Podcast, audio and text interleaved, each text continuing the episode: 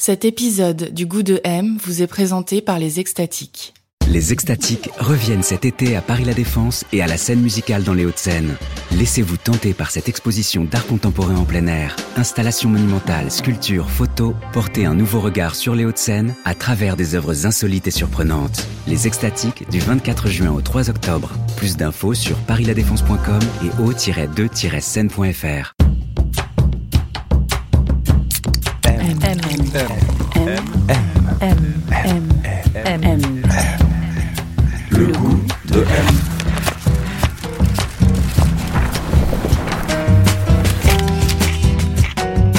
M, le magazine du monde présente Le goût de M, un podcast produit par Géraldine Saratia qui vous entraîne à la découverte du goût d'une personnalité.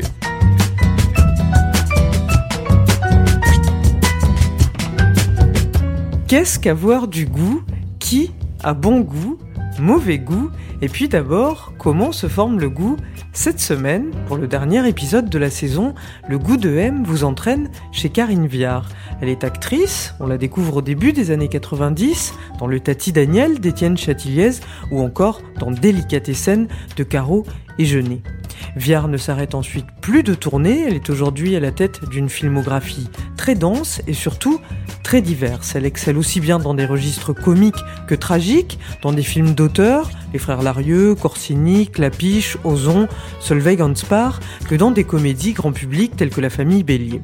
Elle est en ce moment à l'affiche de Tokyo Shaking d'Olivier Perron, dans lequel elle joue Alexandra, une cadre expatriée qui travaille dans une banque à Tokyo et vit de plein fouet la crise de Fukushima.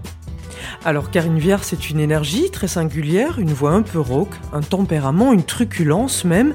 Et pour en savoir un peu plus sur le Gouviard, on a rendez-vous chez elle, dans le 18e arrondissement de Paris, entre Montmartre et la place de Clichy, un immeuble aux grandes fenêtres, probablement un ancien atelier situé au fond d'une allée. On monte au quatrième, on y est.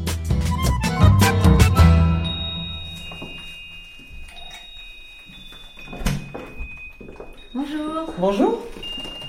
Entrez, entrez. Merci. Vous voulez boire quelque chose? Vous voulez boire un petit thé? Un petit thé vert. euh, Karine Viard, on est chez vous. Est-ce que c'est un espace qui vous ressemble ici? Ah, je pense que c'est un espace qui me ressemble absolument. Bah, c'est un espace euh, ouvert. Euh, J'ai des grandes fenêtres traversantes. Donc je vois euh, d'ici, je vois les gens qui passent, je vois les voitures, je vois le ciel, je vois euh, les arbres du, cimetière de Montmartre, euh, je vois les oiseaux qui volent dans le ciel. Il est extrêmement clair, il est calme, il est paisible, il est, il est joyeux, il est accueillant, je crois. On s'est installé autour de la table dans la grande cuisine ouverte avec vue sur les toits de Paris et je lui ai demandé quel était le goût de son enfance, celui dans lequel elle avait grandi? C'est pas très gai, c'est solitude, je crois. Ouais, seul, solitude, grand sentiment de solitude. Alors vous êtes né euh, à Rouen au début des années 60, puis vous avez passé vos premières années à Oran, en Algérie. Et vous êtes ensuite revenu à Rouen suite à la, à la, séparation de vos parents. Exact. Mais si je vous demande, euh, la maison ou l'appartement de votre enfance, il ressemblait à quoi Et c'était lequel? Alors, c'est un appartement, ça a beaucoup fait rire ma psy, qui était situé rue du Fardeau. ça, ça a fait vraiment les beaux jours de ma psy. L'appartement rue du Fardeau, en face d'un magasin de farce et attrape, de déguisement, farce et attrape et tout ça. Donc, j'ai toujours gardé le goût des, farces et attrape à cause, je crois, de, ce magasin qui était rue du Fardeau. Et c'était un petit immeuble euh, qui sentait un peu la naphtaline. Donc j'ai toujours, euh, dès que je sens cette odeur dans les vieux immeubles, c'est l'odeur du bois, etc. Je sais pas, il, devait y avoir une cage d'escalier en bois. En tout cas, j'ai le souvenir très prégnant de cette odeur. Et puis on avait euh, des lits superposés dans une chambre avec ma sœur. C'était un petit appart. Je me souviens de la cuisine. Enfin, je, je me souviens des pièces. Je suis arrivée dans cet appart, j'avais 4 ans et j'en suis partie à 5. Mais du coup, c'est quand même l'appart de mon enfance. De mon et celui-là, il était situé où cet appartement? Il était à Rouen. C'est quand je suis revenue après le divorce de mes parents.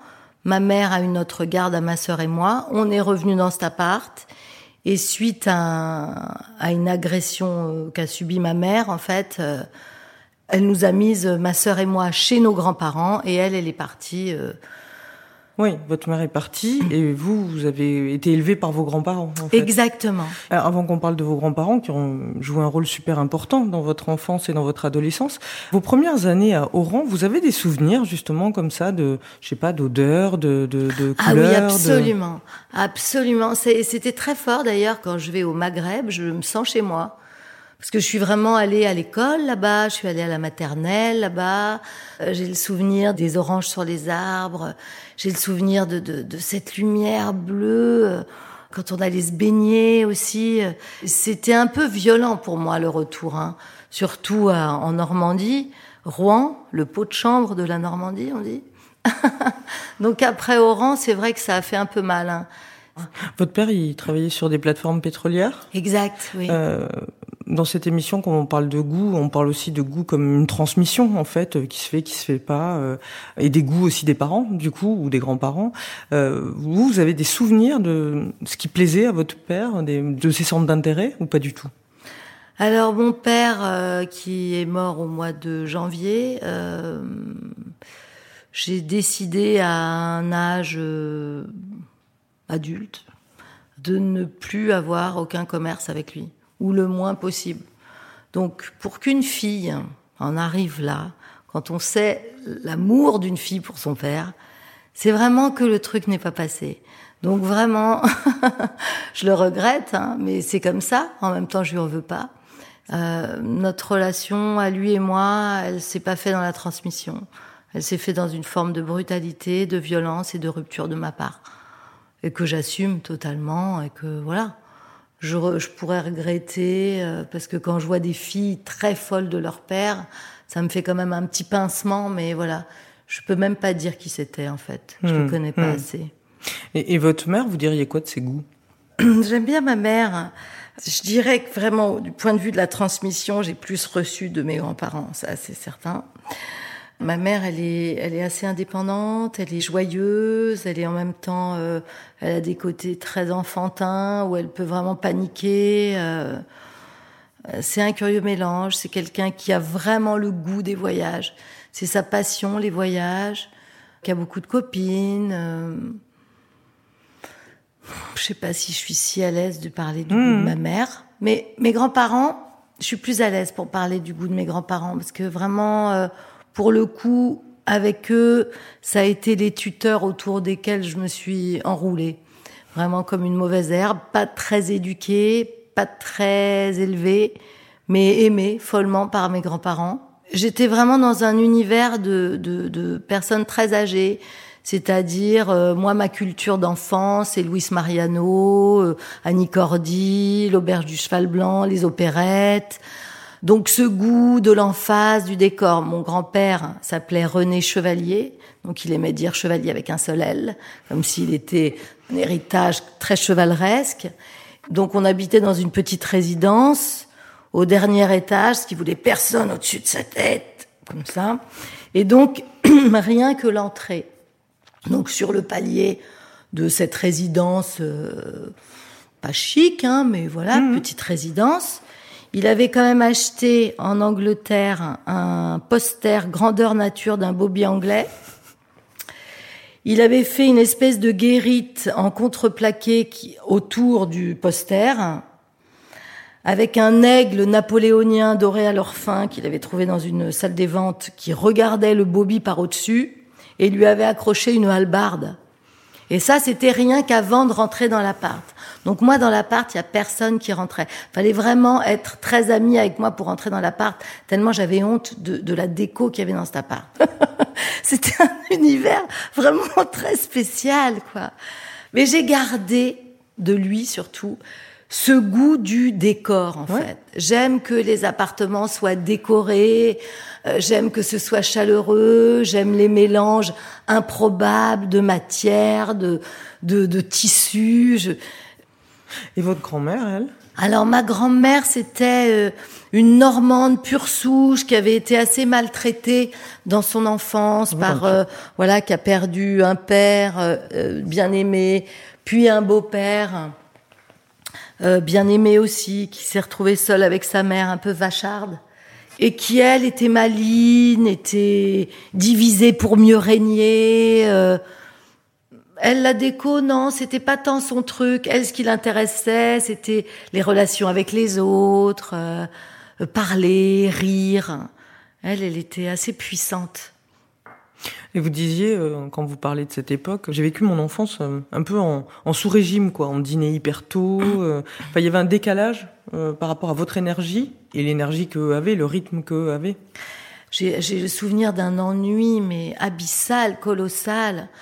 L'été, on mangeait à, à 7h moins le quart, et l'hiver à 6h30. C'était ultra ritualisé, quoi.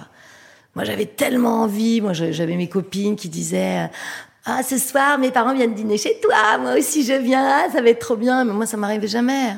Moi, mes grands-parents n'étaient jamais invités nulle part. On n'était jamais invités. Après, ils ont eu l'intelligence de de me laisser très libre et dès que ils acceptaient toujours que je sois invitée, ils me laissaient aller et tout. Mais mes salles, euh, quand t'es trop content d'aller dîner avec tes parents, chez d'autres amis, moi j'ai jamais connu. Je regardais vraiment ça par la fenêtre. Les Noëls, ah je suis trop contente, ma cousine de Paris va venir et toi, toi t'es seul comme un chien à Noël. Tu bouffes pareil à 7 heures moins le quart, parce qu'il n'y a pas de raison que ça change. Tu regardes le film sur Jésus, euh, année après année, c'est un cauchemar en fait. J'ai vraiment des, j'ai vraiment des souvenirs atroces de Noël, de solitude, parce que je sais que tout le monde est en famille et que je vais pas pouvoir sortir et que je vais pas pouvoir voir mes copines et qu'en plus mes copines un peu vachardes me disent bah non tu peux pas venir parce qu'on va être avec toute notre famille, tous mes cousins, toutes mes cousines, donc tu vas pas pouvoir venir. Et j'ai des souvenirs de une semaine, dix jours de ces vacances de Noël où je pleure tous les jours tellement je m'ennuie en fait, tellement je me sens seule. Et ma grand-mère qui me dit bon bah viens on va faire une partie de domino. J'ai le souvenir de m'être tellement ennuyée dans mon enfance, tellement. Et, et l'école, du coup, c'est devenu un endroit hyper important pour vous? Ah mais moi j'ai adoré l'école moi. J'ai adoré l'école, j'étais très bonne élève, j'étais très euh, ce qu'on dit aujourd'hui populaire. Je sais pas si j'étais populaire parce que j'étais un peu démodée, j'étais un peu habillée euh, comme une fille de vieux quoi. Donc j'avais pas les trucs à la mode. Après ma mère a travaillé dans le sentier. Donc soit j'étais habillée comme une petite fille de vieux, soit j'étais habillée beaucoup trop à la mode parce qu'elle travaillait dans le sentier à Paris, donc elle me mettait des trucs super à la mode. Donc j'étais tout l'un ou tout l'autre. Ce qui fait que les copines se moquaient toujours de moi. Toujours un peu décalé. J'étais toujours un peu décalée, ouais. Ouais. Et en même temps, c'est à l'école aussi que vous avez compris que faire rire les autres, ça pouvait être euh, quelque chose d'utile en fait pour vous faire euh, aimer, pour s'intégrer. euh. Bah, je pense que j'avais pas tellement cette personnalité au départ, en fait. Au départ, je pense que j'étais quelqu'un de très sauvage. J'étais une enfant hyper sauvage, qui parlait peu et qui regardait avec beaucoup d'intensité, je crois. J'étais un enfant un peu comme ça. Mais en tout cas, j'ai le souvenir que quand je suis arrivée chez mes grands-parents, après l'épreuve du divorce de mes parents, après l'épreuve de, de ma mère qui s'en va et tout ça, je suis arrivée chez mes grands-parents et à la rentrée euh, CE1, je me souviens, je suis arrivée devant la grille de l'école comme ça, et je me souviens absolument, maître dit, pourtant j'étais petite, j'ai vu tous ces gosses qui jouaient ensemble, qui se connaissaient, qui jouaient à s'attraper, tout ça. Et moi j'arrivais, j'étais vraiment la nouvelle, et devant cette grille, je me souviens, ma grand-mère me tenait la main, et je me suis dit, pour me faire des amis, il va falloir que je sois drôle. Je ne sais pas pourquoi j'ai eu cette pensée, c'est drôle hein, quand même. J'avais six ans. Je ne sais pas ce que j'ai fait de ça, mais je suppose que j'en ai fait quelque chose. M, le magazine du monde présente le goût de M. Ben là, on est dans, dans, dans ma cuisine qui est ouverte complètement sur mon salon, puisque c'est une grande, grande, grande pièce ouverte. Ben, c'est une cuisine euh, très moderne, euh, avec euh, un grand plan de travail. le- elle est noire mat. Et puis, j'y ai mis des objets que j'aime. J'ai beaucoup de broderies. Donc là, j'ai des broderies de Kate Jenkins, qui est, où c'est un fish and chips brodé. Et puis aussi, il y a... mon compagnon m'a offert une, une tartine, une tartine avec des anchois. C'est vraiment la- le sud. Et puis j'ai voilà un drôle de bonhomme en, en- en broderie aussi, euh, comme un- une espèce de yeti comme ça avec des Santiago. Et- Vous, vous cuisinez beaucoup, c'est important pour vous? Ah oui, moi Ouais. j'aime cuisiner pour les gens que j'aime. Et puis surtout, j'aime bien m'alimenter après avoir eu des, des règlements.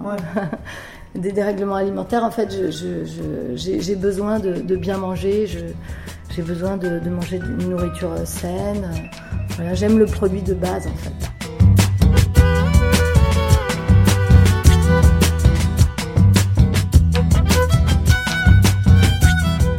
Je devais avoir 10 ans ou 9 ans. J'avais toujours la même place. En fait, mes grands-parents étaient, moi j'étais allongée sur le canapé et mes grands-parents étaient derrière moi sur le fauteuil, chacun sur un fauteuil derrière moi. Et on, regardait toujours des trucs euh, à la télé que j'aimais pas tellement, bah, des trucs de vieux. Et là, on a regardé Notre-Dame de Paris avec euh, Gina Lollobrigida et euh, comment il s'appelle cet acteur que j'aime tellement? Anthony Quinn? Oui, Anthony Quinn, exactement. Et euh, bon, j'allais me taper un film de vieux, un de plus. et là, j'ai eu l'impression que ça faisait éclater les murs de mon existence. J'ai vraiment eu une sensation très, très, très, très forte de me dire, c'est bizarre parce que ça me fait pleurer, mais en fait, je me suis dit, je crois que là, c'est là mon chemin, en fait. Je sais pas mhm. comment dire. Mhm. C'est-à-dire que j'avais le sentiment d'avoir été tellement enfermée, d'avoir été tellement contrainte, d'avoir été si peu euh, considérée en fait, que bizarrement j'ai vu ce film. Alors je ne me suis pas du tout identifiée à elle, je me suis identifiée à lui. Mhm. C'est-à-dire que quand il se balance comme ça du haut de Notre-Dame en criant son amour, il est, il est comme il est monstrueux, comme il a une apparence monstrueuse tout le monde veut le, veut le tuer, tout le monde le pourchasse, tout le monde le poursuit. Je pense que je me suis énormément identifiée à Anthony Quinn alors que j'étais une petite fille vraiment ravissante. Mais je me suis identifiée et il m'a procuré une émotion tellement forte, une émotion qui m'a vraiment suivie des années. Et quand j'ai ressenti ça, j'ai eu l'impression qu'il faisait exploser mon cœur, qu'il faisait exploser toute mon existence. Et à ce moment-là, je me suis dit, je veux faire ça. Je veux faire ce qu'il fait lui. Parce que j'ai eu l'impression que il était américain, il était vieux, et ça, mais il me parlait à moi, en fait. Et donc, de ce jour, j'ai vraiment investi ça, que je voulais être euh, acteur comme lui. Je voulais pas être une, une actrice ravissante, euh, qui se coiffe ses longs cheveux devant sa coiffeuse et tout je voulais grimper des églises, je voulais hurler ma douleur, je voulais, euh, je voulais procurer des émotions comme il m'avait procuré cette émotion-là à moi, petite fille de 9 ans en fait. Ouais, c'était plus les acteurs, parce que vous parlez d'autres acteurs aussi souvent. Vous parlez de Spencer Tracy, exactement. de Bourville. Exactement, exactement. Et d'ailleurs, en plus, pas des acteurs qui sont forcément dans la euh, comment dire, le, c'est pas des bellâtres quoi. C'est plutôt des acteurs très intéressants. Enfin, ils sont très ah, beaux. Ils sont hein. chargés, ouais. ils sont chargés. Voilà, c'est pas. Euh... Non, non, hmm. c'est des acteurs chargés, c'est des acteurs euh, émotionnels. Mais au fond, je, je, pense aussi que ma carrière euh, ressemble à ça, c'est-à-dire que ma beauté, euh, si tant est que j'en ai une, intervient finalement assez peu face à ma capacité d'émotion, j'ai l'impression. Je choisis des rôles à portée émotionnelle, même quand c'est des comédies, qui, qui c'est un genre que j'adore. Je mets de l'émotion, je mets de l'enjeu, je mets de l'intensité, parce que je suis comme ça, moi. J'ai beaucoup d'émotionnel, j'ai beaucoup de sensibilité, j'ai peu le goût de la célébrité, en fait. C'est pas ça qui me meut. Ce qui me meut, c'est de faire ce que j'aime et qu'on me laisse libre et qu'on me contraigne pas trop. J'ai été trop contrainte enfant, je peux plus supporter qu'on me contraigne. Est-ce que c'est toujours aussi intime votre émission ou pas? Pas forcément. Oui, J'ai l'impression que je suis tellement. Non, mais souvent, mais bon, mais enfin. ok. À 17 ans, vous quittez Rouen, vous vous installez à Paris, vos grands-parents vous ont acheté un studio, je crois. Exact. Et euh, vous faites une année de LEA. LEA euh, mm. Bon, et après, vous faites plein de petits boulots, euh, tests de médicaments, distribution de prospectus, vous travaillez au, à la maroquinerie, je crois, aux Galeries Lafayette. Absolument. J'ai un euh. truc qui rend dingue un copain à moi qui est musicien, qui s'appelle Tony Truand, et qui à chaque fois qu'il me voit, qui me dit, n'oublie pas que tu as quand même fait de la prospection pour le RPR. Mais par téléphone. par téléphone. Mais j'aurais pu faire ça pour n'importe quoi. Je n'en avais rien à faire. Il fallait juste que je gagne de l'argent. Parallèlement, vous continuez les cours de théâtre, vous préparez des écoles vous ratez les concours parce que vous dites je suis trop stressé à cette époque-là. Mais bon, ça vous arrête pas parce que vous croyez vachement en vous quand même et euh, en votre place dans ce dans ce métier-là. Et du coup, euh, ben, au bout de euh, quoi, 6-7 ans, vous arrivez à, après votre arrivée à Paris, vous, vous décrochez des premiers rôles. En fait, euh, il y a un Maigret, il y a plusieurs téléfilms, et puis il va y avoir en 90 Tati Daniel qui va quand même vous, vous oui. faire très Oui, remarqué. Euh, et ce film-là, au départ, justement, euh, Châtilliez, il, il vous fait passer l'essai, mais il, il pense que vous n'êtes pas faite pour le rôle. En fait, ce qui se passe, c'est que euh, voilà, je traîne mes guêtres. Moi, je suis arrivée à Paris après mon bac, j'ai 17 ans, et je me dis, je me donne 10 ans, parce que je je veux pas euh, traîner si ça marche pas, en fait. Donc, je me donne 10 ans et j'essaye. Je suis un bulldozer. À ce moment-là, je, je, j'ai des fluctuations de poids. Je suis très boulimique. je fais partie de ces milliers de jeunes, jeunes gens qui veulent être acteurs et qui n'ont pas vraiment prouvé qu'ils l'étaient. Il faut savoir que Châtilliez, c'est la vedette suprême à ce moment-là. Il a fait euh, euh, La vie est un long fleuve tranquille, qui a un succès colossal, et il prépare son deuxième film. Donc rencontrer Étienne Châtilliez, c'est vraiment, euh, pour une actrice comme moi, c'est vraiment un cadeau inestimable. On est au mois d'août et en fait tout le monde est parti en vacances, donc il a vachement de temps. Donc sur photo, en fait, on dirait vraiment que je suis une fille du Nord, j'ai des longs cheveux blonds, euh, un joli visage, des yeux très clairs, les photos sont plutôt flatteuses.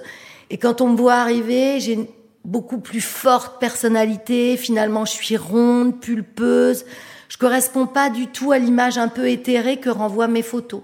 Donc souvent j'ai des rendez-vous et quand les gens me voient arriver, euh, je corresponds pas à, à, la jeune première qui s'attendait à voir arriver en fait. Jusqu'à ce que je rencontre Châtilliez, en fait, ça marchait pas. Il y avait une dichotomie qui marchait pas. Et à partir du moment où je rencontre Châtilliez, en fait, là ça marche. Il me dit écoute, tu corresponds pas du tout au rôle, mais je te propose, je vais te faire passer des essais parce que j'ai beaucoup de temps. Donc ce sera pas pour le rôle, mais comme moi je fais tout le temps des pubs et tout ça, j'ai et que tu as une personnalité qui me plaît bien, euh, comme ça, ça me permettra de te connaître mieux et puis je pourrais garder ça dans ma banque de, de, de données quoi. Bah, je dis ok, mais du coup, on va passer les essais sur ce rôle-là. Est-ce que vous pouvez me donner deux, trois indications? Donc, il me dit, bah voilà, c'est une esthéticienne, euh, très dans la caricature de l'esthéticienne et tout. Je dis, bon, d'accord. Donc, on a rendez-vous la semaine d'après. Donc, moi, pendant cette semaine-là, bah, j'emprunte des fringues aux copines de, aux mères de mes copines, un petit pull à niblade, bien tu, tu, tu. Je me maquille, je me mets du violet, je enfin, je me déguise, en fait. Je me dis, quitte à passer des essais, autant se déguiser. Donc, je me déguise. Je vais euh, au rendez-vous. Bon, bah, j'attends dans le hall, je voilà. Et puis, je vois qu'il passe plusieurs fois, et puis, j'attends très longtemps. Puis, au bout d'une demi-heure, il dit, mais enfin, c'est incroyable quand même, et tout ça. Puis je comprends qu'en fait, il m'attend et je lui dis pardon, c'est peut-être moi que vous attendez. Et en fait, il était passé plusieurs fois, il m'avait pas reconnu. Donc là déjà, il rigole, il dit mais c'est toi? Ben, je dis mais en fait, je me suis un peu déguisée pour le rôle et tout, donc ça le fait rire. Je passe les essais et il n'arrêtait pas de se retourner et tout. Je me dis merde, il doit me trouver nul. Et en fait, il se retourne vers moi et il pleurait de rire. Et j'ai eu le rôle, ce qui était vraiment inespéré.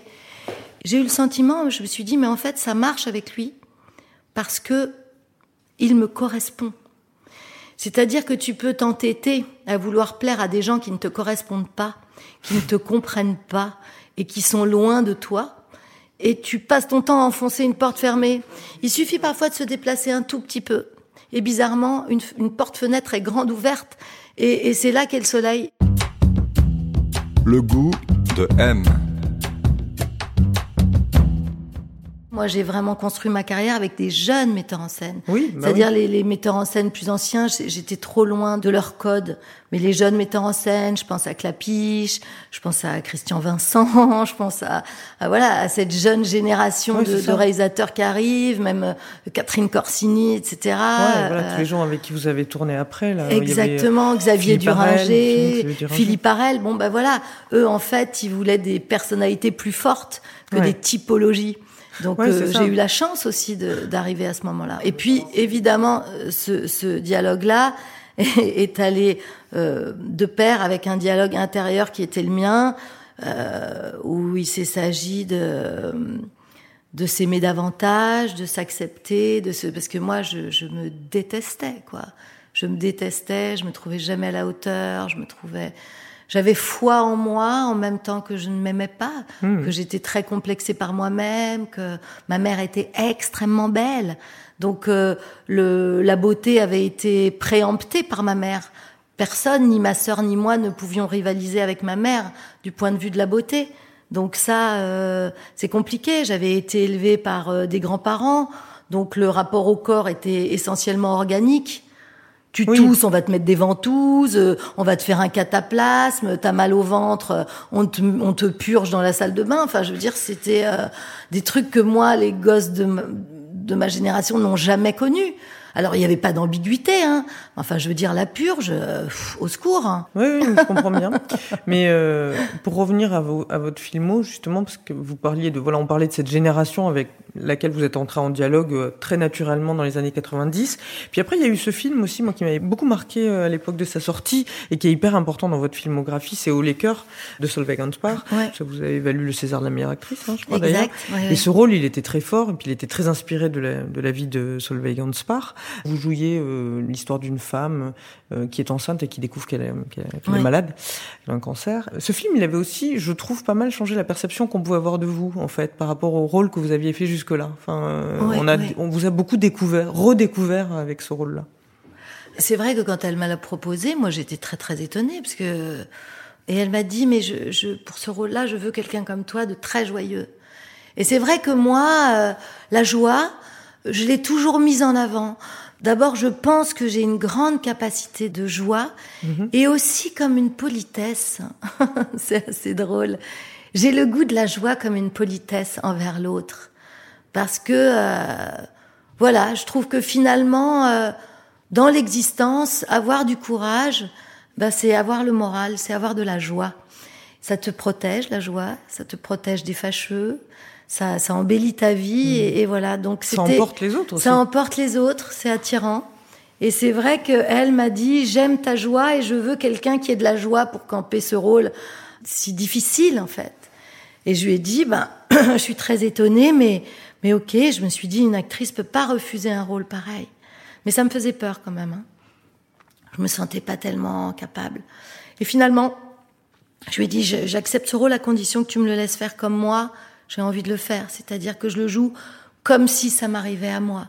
C'est-à-dire, euh, pas, tu dis, dans cette scène, elle pleure, et dans cette scène, elle, elle rit, et tout ça. Et, avec et- mes émotions, quoi. voilà, avec mes émotions. Et c'est la première fois que j'ai pu m'emparer d'un d'un film et l'embarquer avec moi, c'est-à-dire l'embarquer, me laisser le droit d'avoir les émotions qui étaient les miennes, qui étaient vraies, qui étaient authentiques. Et quand j'étais un peu vide, ben voilà, je- je- j'étais un peu vide. Et on a construit ce film ensemble qui a été très important pour moi parce que parce qu'effectivement, moi aussi, j'ai senti qu'en moi, je pouvais avoir cette dimension plus tragique, Par exemple, je pensais que vous avez joué euh, il y a pas très longtemps euh, le rôle de cette euh, nounou là dans l'adaptation de Chansons douces Ouais. de Leila Slimani. Je crois que vous aviez beaucoup insisté Oui, pour oui, qu'il soit adapté. C'était vous qui avez fait, un peu initié fait. tout ça. Ouais. Il y a beaucoup de rôles que vous avez joués comme ça où il y a une très forte dimension de, de rapport de classe dans les dans les personnages. Mhm. C'est quelque chose qui vous intéresse? Ah ben ça m'intéresse beaucoup parce que moi je me suis vécue comme venant d'un milieu modeste, que quand je suis arrivée à Paris, euh, j'ai vu la différence avec d'autres, que j'ai eu très très très longtemps un complexe de classe, que parfois je fais un métier où il y a une forme de, évidemment pas chez tout le monde, heureusement, mais il y a une bourgeoisie de ce, de ce métier, hein, Bien sûr. et un embourgeoisement aussi parfois des acteurs, et dont je me suis sentie euh, très très très loin. Et je me suis très souvent sentie vraiment euh, ringarde, décalée, pas comme il fallait. Et finalement, j'ai appris à aimer ça beaucoup de moi. Après en avoir eu très Ce honte. décalage. Oui, parce que j'avais pas les richesse, quoi, codes. Voilà, c'est ça. Hmm. Et finalement, je me suis dit, mais mais mais j'ai adoré parce que cette enfance pas banale m'a permis aussi de penser les choses de façon pas banale, pas convenue. Oui, dans les, les apparences aussi euh, de Marc Fitoussi, là jouiez avec Benjamin Biolay, il y avait aussi beaucoup cette question des rapports de classe finalement et de la bourgeoisie. Mais des- j'ai vécu de façon cuisante l'humiliation de classe. Je sais ce que c'est moi. Je sais ce que c'est dans ma dans, dans mes chairs en fait. Dans ma chair, je sais ce que c'est. Faut savoir qu'à l'époque où j'étais euh, élevée par mes grands-parents, ça ne se faisait pas. Moi, à l'école, j'avais des filles qui me disaient non, toi, tu peux pas jouer avec nous parce que t'as pas de parents. C'était horrible. C'était horrible. Et donc, ça, cet ostracisme, je l'ai vécu, je l'ai vécu comme ça. Après, j'ai eu honte de pas avoir les codes. Après, je suis arrivée, j'avais honte. Je veux dire, euh, t'es avec une bande d'acteurs, ils sont là, ils sont au conservatoire, ils font ceci, ils font cela. Toi, t'essaies de, de grappiller des trucs, et puis tout le monde va manger. Tu fais, ok, j'ai pas de sous, mais j'y vais. Tout le monde prend des trucs. Toi, tu prends juste l'entrée la moins chère. T'as super faim. Tu manges vachement de pain, et tu te dis, bon, bah l'entrée, eux, ils prennent et des bouteilles et des viandes. Remettez-nous une bouteille et tout. Mais toi, tu te dis, ça va, c'est bon, je suis avec ma petite entrée, ça va me coûter euh, 7 euros. Et finalement, la, la, note arrive et tout le monde partage. Des trucs comme ça, par exemple, c'est un souvenir qui est fort, quoi. Et je me dis, mais tous ces fils d'eux qui, qui sont dans des appartes avec leurs parents, les appartes sont super grands et tout ça, qui sont super bien habillés. Et ils voient pas, ils ont pas vu que j'ai pris juste la toute petite entrée parce que moi je suis pauvre et que j'y arrive pas, quoi. Et, euh, et, et c'est violent parce que tu rentres chez toi, t'as passé une bonne soirée, mais en même temps t'as une telle amertume, tu te dis comment je vais faire pour la fin de la semaine? Parce que t'as mm. tout cramé dans ce putain de dîner. Donc des trucs comme ça, par exemple, moi je les oublie pas, je je mm. peux pas oublier ça. Et maintenant, je vis super confortablement et j'aime le luxe évidemment, mais j'oublie jamais. Au fond, je trouve ça chouette parce que aujourd'hui, j'ai beaucoup de cadeaux, parfois on m'invite dans des hôtels de luxe et tout, mais je suis comme une enfant. C'est-à-dire, je suis pas du tout blasée, moi. Mm. J'ai une capacité d'enthousiasme qui est assez merveilleuse et, et dont je me réjouis vraiment très sincèrement.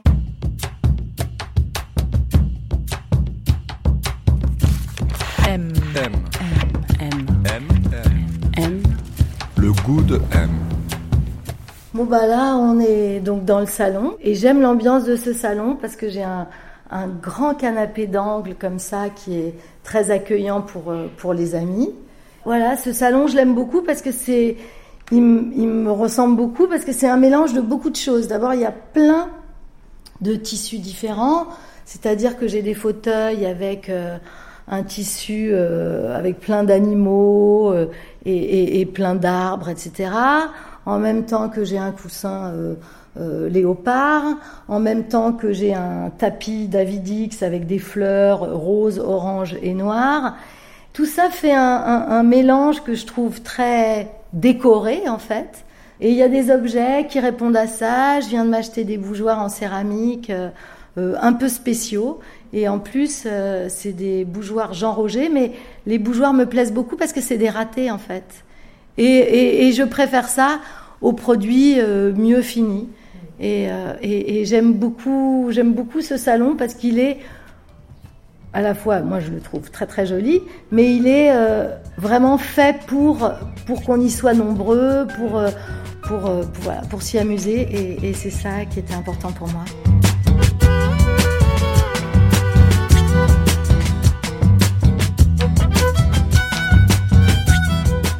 Vous avez quelle relation avec les objets? Je regarde un peu les objets qui nous entourent. C'est important, non, pour vous, les objets? Enfin, ils ont l'air choisis avec soin. Ça, c'est en préambule. La maison, pour moi, c'est mon endroit. Et mes affaires, c'est mes affaires.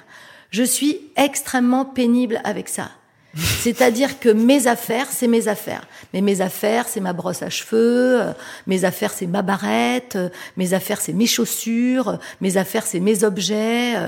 Euh, c'est un peu chiant. Je reconnais, c'est un peu chiant, mais je n'ai aucun gras là-dessus, c'est-à-dire je ne tolère pas mes filles euh, quand elles étaient petites qu'elles me prenaient mes affaires, mais je pouvais me mettre dans des colères alors que par ailleurs elles pouvaient me piétiner sur d'autres sujets, mais tu n'as pas le droit de prendre mes affaires.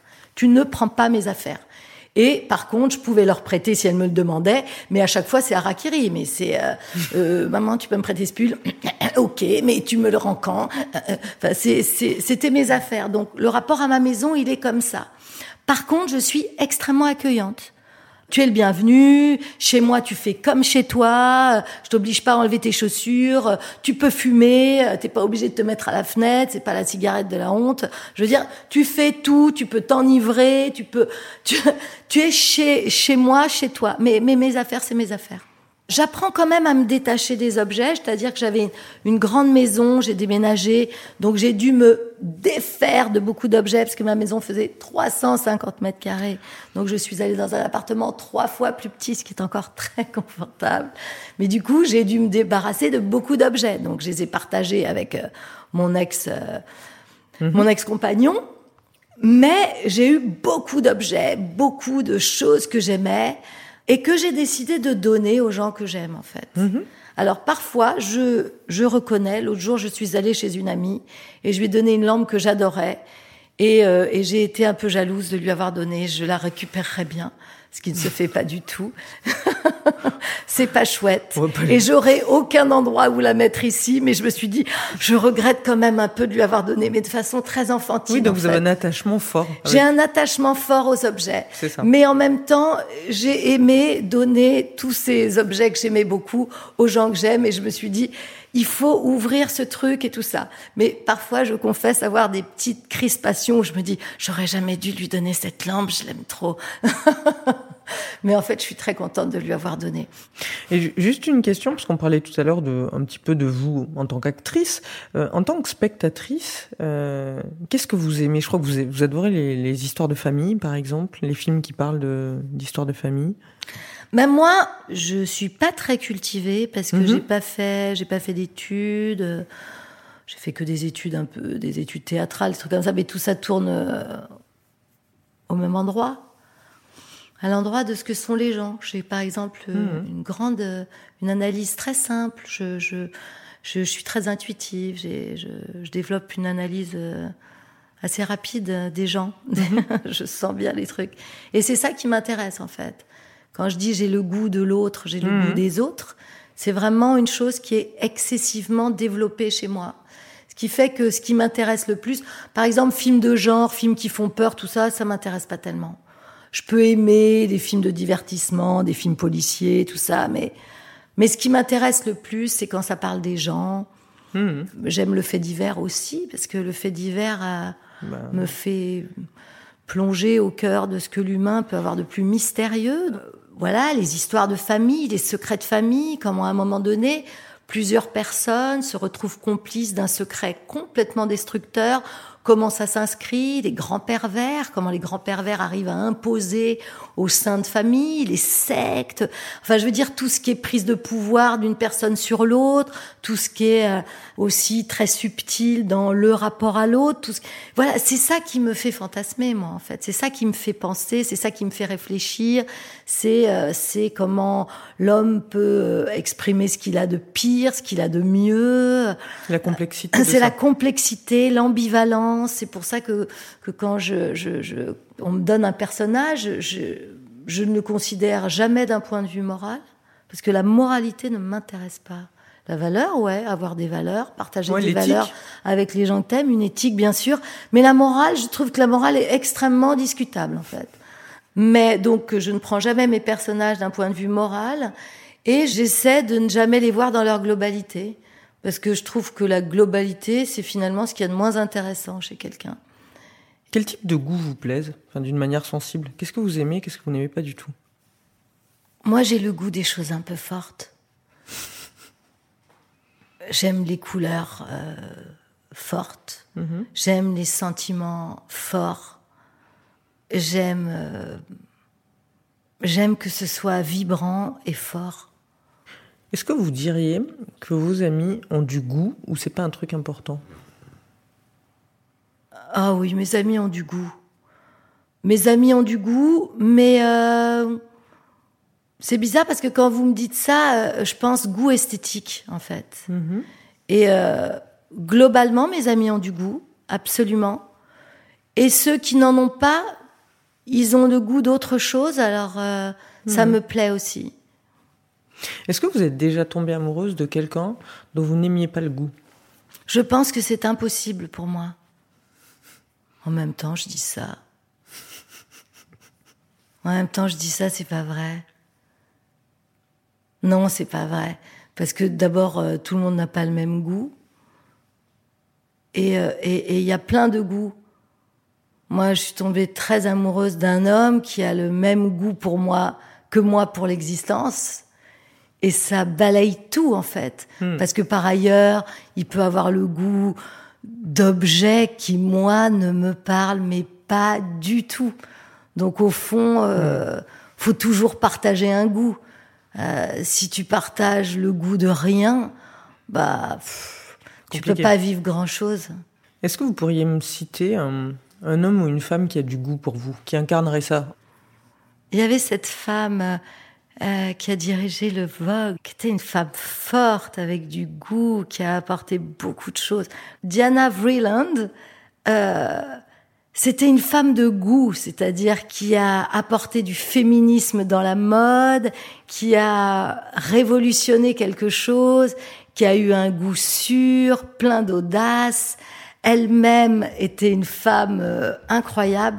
Voilà, je, dirais euh, Diana Vreeland. Hmm. pour vous, c'est ça, il y a quand même toujours une idée d'audace, de liberté, il y, a, quand même un truc ah de oui, singularité. Absolument. Et quelque chose qui est très tourné vers les autres aussi, enfin qui prend en compte ça. Et alors pour vous, avoir du goût, c'est quoi? Pour moi, avoir du goût, c'est être capable d'une certaine politesse.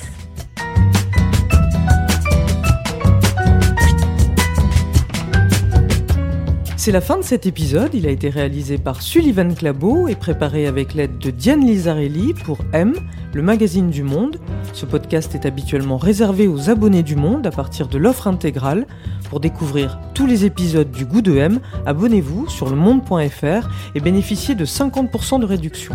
On se retrouve très bientôt avec un autre invité, un autre goût. Le goût de M.